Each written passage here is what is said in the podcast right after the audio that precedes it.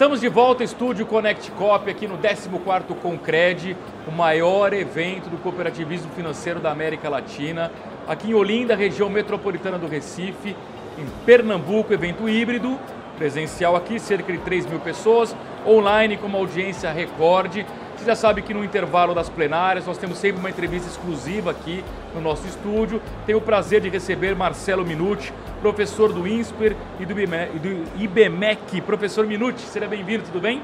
Bem, Luiz, prazer estar aqui com você. Professor que fez uma palestra aqui no evento Concreto. Professor, conte para quem não teve essa oportunidade de assisti-lo, qual foi o tema e um resumo do que o senhor falou. O tema foi a agilidade organizacional, né? E em tempos de muitas transformações, onde o mundo tem mudado rapidamente, foi um tema bem pertinente para o que a gente tem vivido, né? Tanto que a palestra encheu, fiquei, foi uma, uma experiência muito bacana, porque tinha gente parada em cima da, na, no canto da sala, foi bem bacana, muita interação. E por quê? Porque é um tema quente. Né? Quando você pensa em trans, hoje em adaptação, né? que é a, o sinônimo de agilidade, quando a gente diz e fala sobre agilidade, a gente está falando de transformação. A transformação está associado à, à capacidade que a gente tem de estar tá atuando de uma forma e quando o ambiente se transforma, ele muda, você rapidamente se adapta para lidar nesse, com esse ambiente. Um tema, se você for olhar o subtítulo da palestra, é como a gente prospera em ambientes de incerteza. Né? Porque tem uma palavra que se usa muito, que eu não gosto, que é sobreviver. Não, como a gente sobrevive à pandemia, como a gente sobrevive às transformações. Na verdade, a gente não quer sobreviver. Na verdade, a gente quer conseguir prosperar nesse claro. contexto. Então, a gente trabalhou esses, essas temáticas aí. E nesse contexto, o que a pandemia nos ensinou em termos de agilidade, transformação?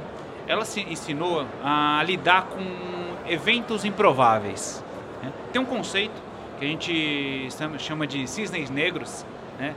foi propagado por um pensador aí da, desse novo mundo, né, o Nassim Taleb, onde ele escreveu um livro chamado A Lógica do Cisne Negro.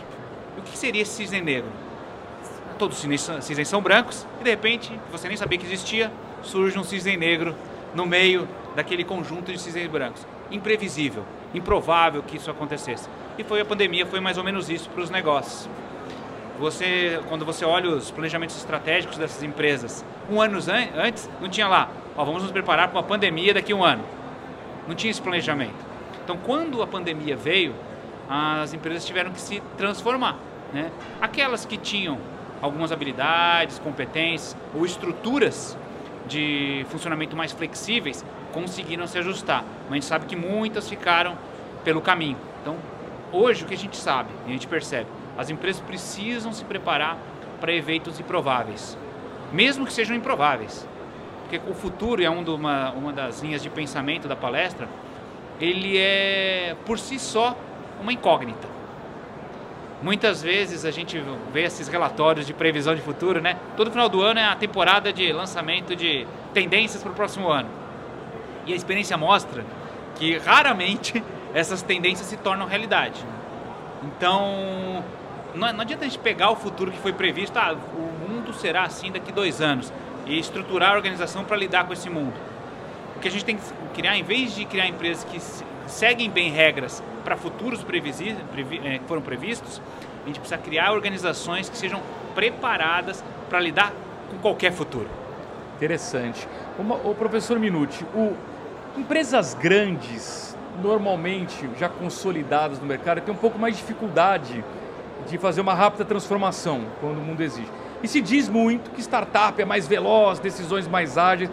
Isso é verdade no dia a dia? Você sente isso? E, e assim, e essa velocidade de uma startup é para o bem, mas pode ser para o mal também? Isso é um, um ponto muito interessante. A priori é verdade. Elas são rápidas. Mas por que, que elas são rápidas? Principalmente no começo. Porque elas escolhem um problema para resolver. E aí normalmente tem um antídoto para aquele problema, um analgésico para aquela dor que eles estão focando. E isso faz com que toda a energia daquele negócio seja direcionado para resolver esse problema. Tanto que se você for olhar para as startups que prosperaram de forma mais exponencial nos últimos anos, elas começaram com um produto. E aí escalaram e cresceram com um produto. Só depois que elas já tinham criado musculatura, já tinham ocupado espaço, elas começaram a ampliar seu portfólio de produtos.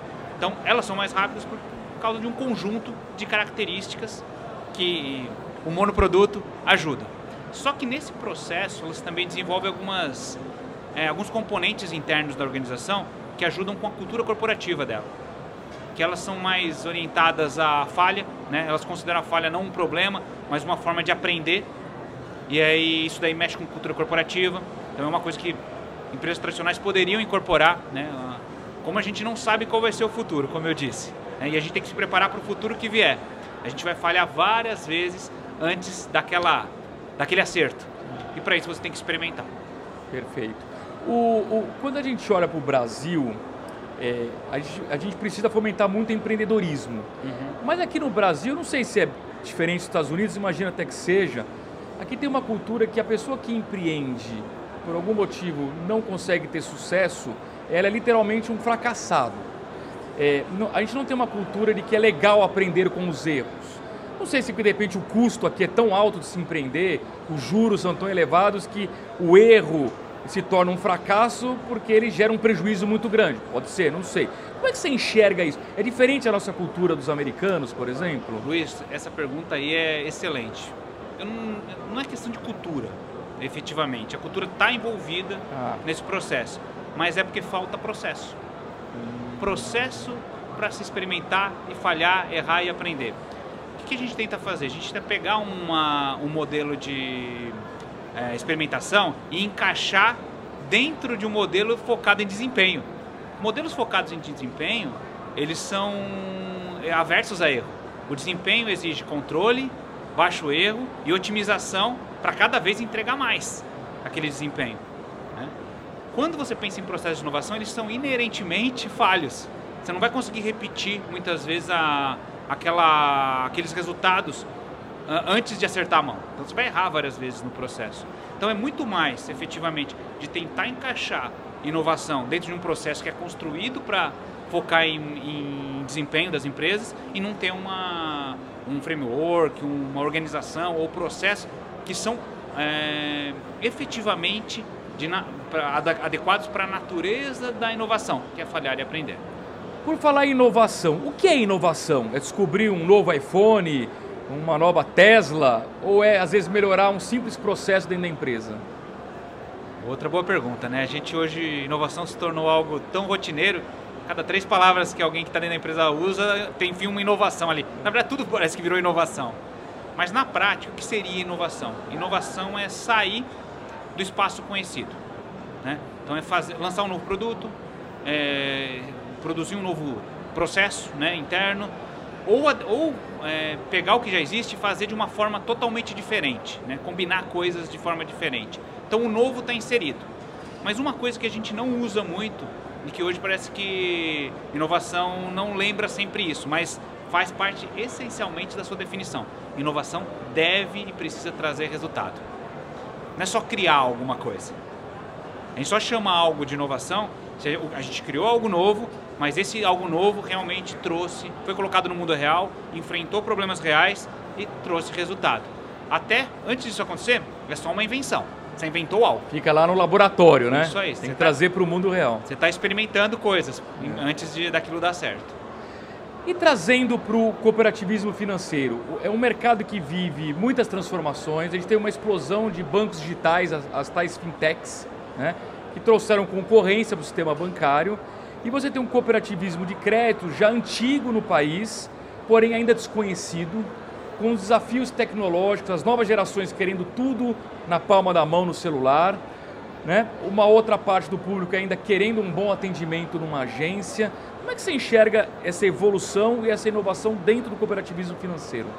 Você sabe que o cooperativismo financeiro, de forma geral, ele tem uma coisa que todas as startups querem: comunidade. Né? Ela, ele tem a rede social que conecta as pessoas em volta da causa, do propósito. É, e muitas vezes a gente olha isso daí com um pouco. não valoriza muito isso.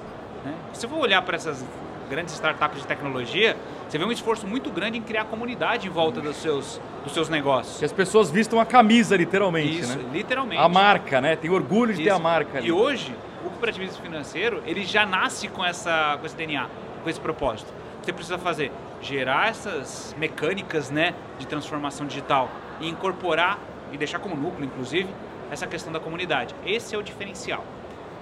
Ele já tem algo que muitos outros negócios gostariam de ter.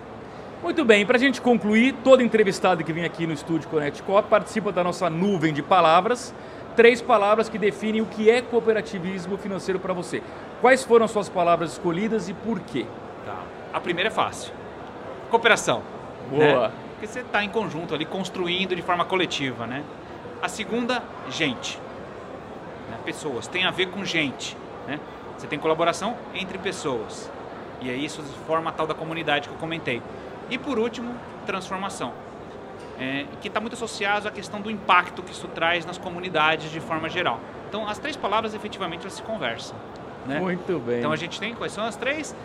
Co cooperação, cooperação, gente e transformação. Perfeito, muito bom. Professor Marcelo Minuti, professor do INSPER e do, do IBMEC, muito obrigado pela sua presença aqui, um grande abraço, até uma próxima oportunidade. Luiz, foi um prazer enorme, o evento está maravilhoso e sucesso. Valeu, gente. Muito bem, e agradeço a você também pelo carinho da sua audiência. A gente volta a qualquer momento aqui direto do estúdio Connect Cop com mais uma entrevista exclusiva. Um grande abraço e até já!